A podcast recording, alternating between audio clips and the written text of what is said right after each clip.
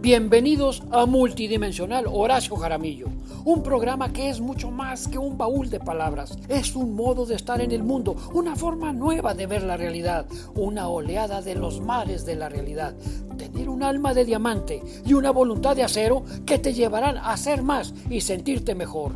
Los grandes de este mundo cambiaron en el banco de la vida ideas viejas por ideas nuevas. ¿Se puede cambiar la realidad? Claro que sí.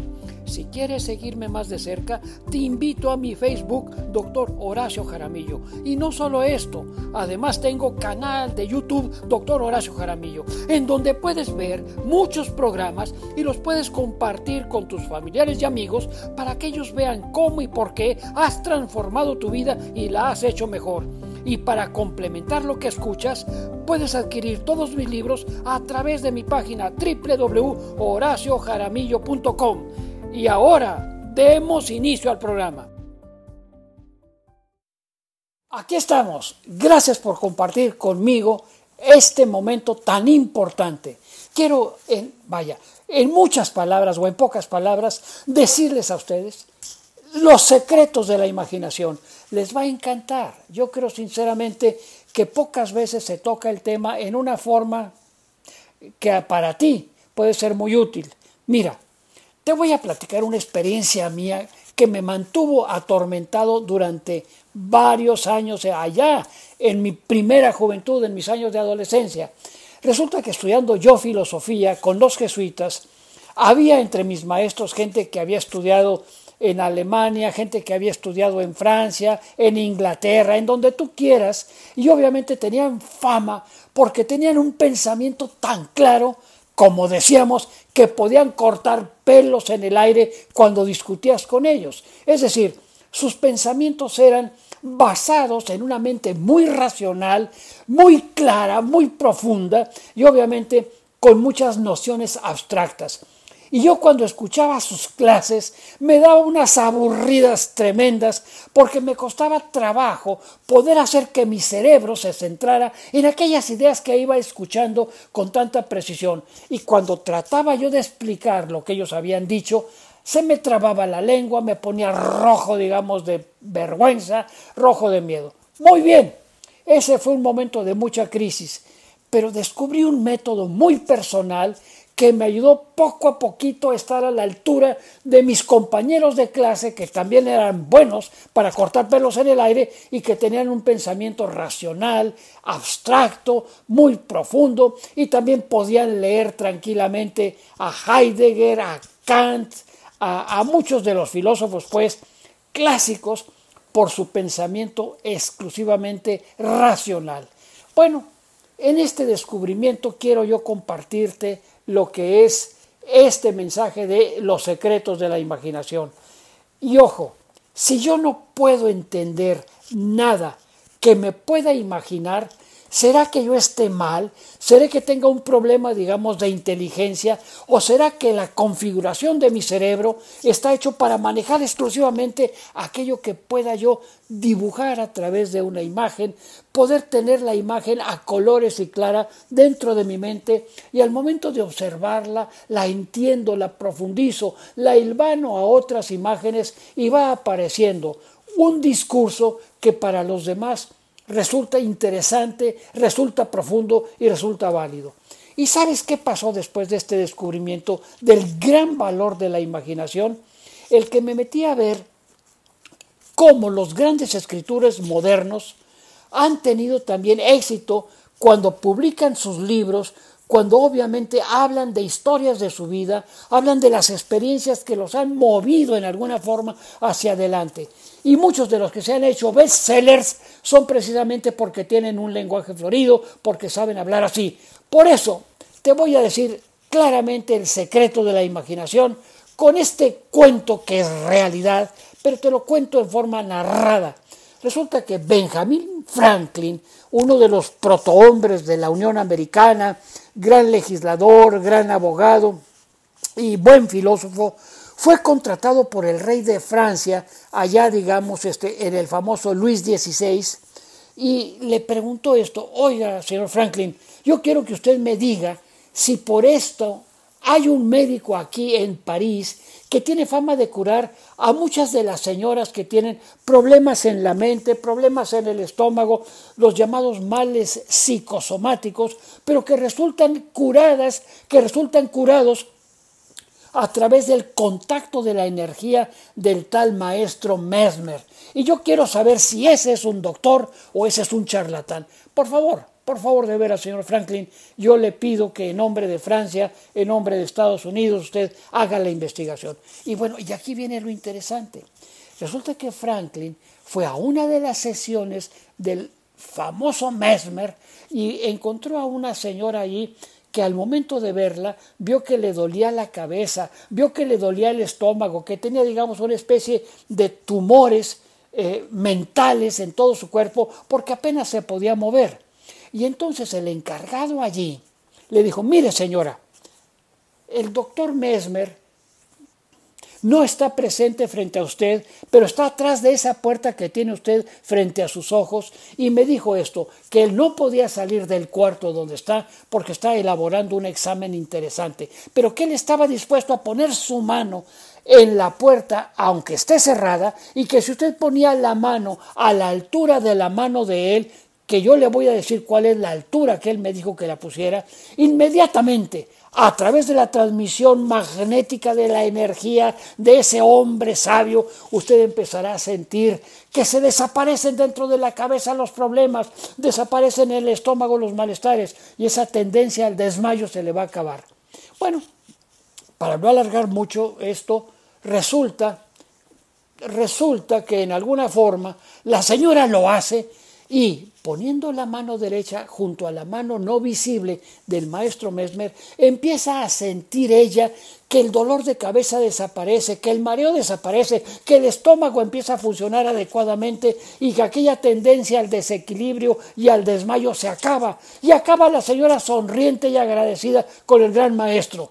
En eso quiero decirles que la maestra, mejor dicho, cuando la señora se va, llega el maestro de ceremonias y abre la puerta donde está probablemente encerrado el maestro y le dice a Franklin que pase para que lo salude. Entra Franklin y resulta que no hay nadie en el cuarto, que el gran maestro no está, que obviamente todo era la imaginación de la señora con la sugestión fabricada por el maestro de ceremonias de que iba a ser curada ella a través de la energía magnética de Mesmer. Entonces con esto Franklin quedó impactado. Y déjame decirte por qué. ¿No te ha pasado a ti también que muchas veces te imaginas que te duele el estómago, te imaginas que tienes un tumor, te imaginas que tienes un mal cardíaco porque en la noche cenaste mucho y empezó tu corazón a palpitar aceleradamente y llegó el cardiólogo o te llevaron a emergencias y te dijeron, ¿sabe qué? tómese mejor un digestivo, que lo único que tiene es, digamos, un sobrepeso en el estómago y usted no tiene nada, nada, nada de malo en su corazón. Y en efecto, te tomas, digamos, el equivalente al digestivo y empieza otra vez tu corazón a retomar su ritmo y se te olvida que el mal supuesto cardíaco no era más que una mala imaginación. Bueno, pues Franklin va con el rey y le dice, mire, Majestad, tengo para usted dos cosas buenas. Le voy a decir la primera y luego le voy a revelar el secreto de la segunda. ¿Cuál es la primera? Pregunta el rey. Bueno, pues muy sencilla. El tal doctor Mesmer no es más que un fraude, es un verdadero manejador de la sugestión y con toda la tecnología para tener allí eh, eh, algunos ayudadores muy bien parecidos, de rubios, de ojo azul, muy bien vestidos con túnicas moradas y poniéndoles a todos agua magnetizada en sus cuerpos a través de un aspersor, logra obviamente crear una sugestión colectiva y que obviamente eso es lo que cura la sugestión. Eso es lo primero que quiero decirle. Él es un fraude. Pero también le quiero decir el secreto que a mí me ha impactado, dijo Franklin. El secreto es este, que la gran, la gran, la gran, la gran, la gran, la gran cosa es que el descubrimiento del siglo XIX es, ahí le va, la imaginación.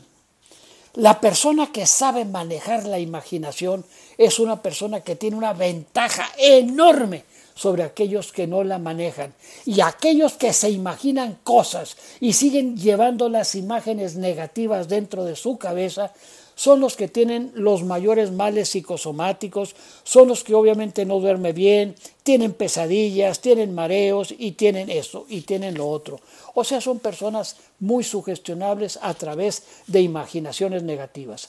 Ahora les voy a decir algo relacionado con el gran secreto. La imaginación es una maravilla. Yo me curé, digamos, de mis angustias en competencia con los grandes filósofos maestros míos y pude estar a la altura de ellos sacando adelante las clases con excelente calificación a través obviamente de imaginar. Bueno, ahí les va.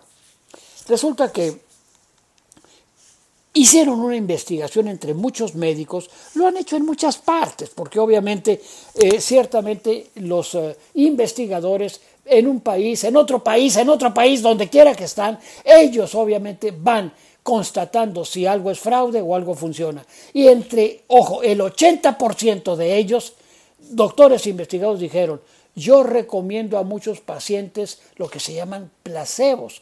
Placebo, tú lo sabes. Es como, por ejemplo, cuando tú te tomas, cuando te duele la cabeza o el estómago, el famoso té de manzanilla, que es un cúralo todo y que obviamente te lo tomas y te sientes bien. O así te lo dijo tu tía, o te lo dijo tu suegra, te lo dijo tu esposa, te lo dijo tu esposo. Y obviamente quiero decirte que el té de manzanilla no tiene ningún efecto terapéutico comprobado, pero hace bien. ¿Por qué? Porque crees que te hace bien. Por consiguiente, ojo, si tú te imaginas algo con mucha fuerza y tienes fe y tienes esperanza y tienes amor a aquella imaginación, sea religiosa, sea filosófica, sea económica, sea psicológica, evidentemente que tu cerebro está preparado para que se conecten las diferentes millones de neuronas a favor de la realización de aquella imaginación que tú has fomentado a través de la fe, de la esperanza y del amor. Bueno, después de esta investigación de los médicos, te quiero decir que viene el caso de los placebos. Ya te hablé ahorita, digamos, de un placebo clásico, mi abuela lo usaba, probablemente familiares tuyos también, que obviamente el té de manzanilla lo cura todo. Bueno, quiero decirte, un placebo, por ejemplo, vamos a suponer ácido acetil salicílico. Si lo compras, digamos tú en la farmacia y te lo venden por 20 centavos y te lo tomas, no te hace, no te hace efecto. Pero si te lo venden en 50 pesos, obviamente lo pones y al verlo, digamos, efervecer en un vaso de agua, inmediatamente tu dolor de cabeza se va. Porque, ojo, ojo, los placebos funcionan tanto cuanto tu imaginación funcione a favor. Hay personas, a mí me caen un poquito, digamos, de sospecha, pero cuando dicen, yo les pregunto, oye, ¿cómo estás hoy? Estoy mejor, mejor y mejor, mejor, mejor y mejor. El espíritu, digamos, del universo está conmigo. Y siempre los veo riendo, yo digo, caray, bueno, pues señal que, que, que, son mágicas las palabras. No, lo que pasa es que ellos las creen, ellas las creen, fomentan la imaginación positiva de ello y obviamente que colabora su cerebro y empieza a funcionar adecuadamente. Bueno, pues mira, a mí lo que me sorprendió al estar preparando estas palabras para compartirlas contigo fue que me puse a recordar cómo empezó el cine con los hermanos Fleming. Te lo voy a decir. Fíjate que allá por la década de los años 30, los primeros 35 segundos de un cortometraje filmado que se llamó El arribo del tren a la estación de Ciotat, allá digamos en, en la Francia, pues digamos, del siglo pasado. Resulta que estaba, digamos, una sala llena de espectadores que iban a ver por primera vez en la historia, digamos, del mundo, las escenas de un tren que venía de frente y que se iba a estacionar precisamente allí, justo en lo que equivaldría a la sala donde estaban ellos eh, reunidos. Nunca lo habían visto, nunca lo habían oído, iban por primera vez a los 35 primeros segundos del origen del cine. Y bueno, sentados todos muy contentos, platicando, empieza la filmación, se apagan las luces y que empieza, digamos, la cámara a traer la imagen del tren que venía a una velocidad enorme echando bocanadas de vapor. ¿Y sabes qué pasó? Todos se levantaron, movieron las sillas, las tiraron y salieron corriendo por donde pudieron, unos por una ventana, otros por una puerta. Y de ahí, digamos, está en la historia del cine el gran impacto y el gran valor de la imagen. Así es que yo te recomiendo, para que obviamente todo esto no quede nada más en la teoría, el que tú hagas una lista de tus imaginaciones, de tus experiencias que más te han dado fruto en la vida y las recuerdes cómo estabas vestido, con quién estabas platicando, qué día era, qué música estaba sonando por allí, si era en la tarde, si era en el campo, si era en tu casa, si era en el rincón preferido, digamos, de tu cuarto, si era ante una imagen sagrada o sea, ante una imagen psicológica de las personas que más amas. Y allí digamos trates de meter la imagen de tu momento más feliz, más eufórico y obviamente lo vayas repitiendo conscientemente mientras respiras relajada y relajado y esa imagen va penetrando poco a poquito a tu cerebro, los circuitos cerebrales empezarán a retomar aquello y empezarás a sentir todo el beneficio del placer que viviste aquel entonces y que ahora se encuentra reproducido a través de la imaginación. Más aún, se han dado casos para que agarres de veras, tener imágenes vivas, bonitas, amadas, esperanzadas y llenas de amor, para que vayan cambiando tu estado de ánimo y también tu actitud, también tu comportamiento frente a los problemas de tu vida. Mira, esto es muy interesante. Ha habido, eh, histórico, eh, ha habido jugadores o jugadoras de eh, los deportes de alto rendimiento y cuando alguna de ellas, recuerdo el caso de Tom Ferris la cita mucho, una de ellas que era campeona, digamos, en carrera y en salto con obstáculos. Bueno, pues resulta que ella tiene ah, una herida eh, porque se cae en una de las rodillas y no puede ir a los ejercicios durante seis meses, ocho meses. Y bueno, el, entrenador dice, tú descansa, no te preocupes, iremos a la rehabilitación, iremos poco a poco a las carreras como empezamos la primera vez. Y entonces llega ella después de los seis meses y dice, estoy perfectamente preparada. Oye, pero si no has venido a entrenar, oye, pero si no, si, ni siquiera has seguido, digamos, las normas que yo te he dado, que son básicas para que tu carrera sea perfecta. Dice, no, yo sí he entrenado, pero ¿cómo si estabas, digamos, en tu cuarto recluida, reponiéndote? Y dice ella, sí, pero mi mente y mi cerebro han estado más activos que nunca. He repetido, ojo, paso por paso cada una de las indicaciones que tú me dabas cuando yo estaba, digamos, en activo en las prácticas. Paso por paso he recorrido metro a metro mi pista. Así es que deme la oportunidad y véame.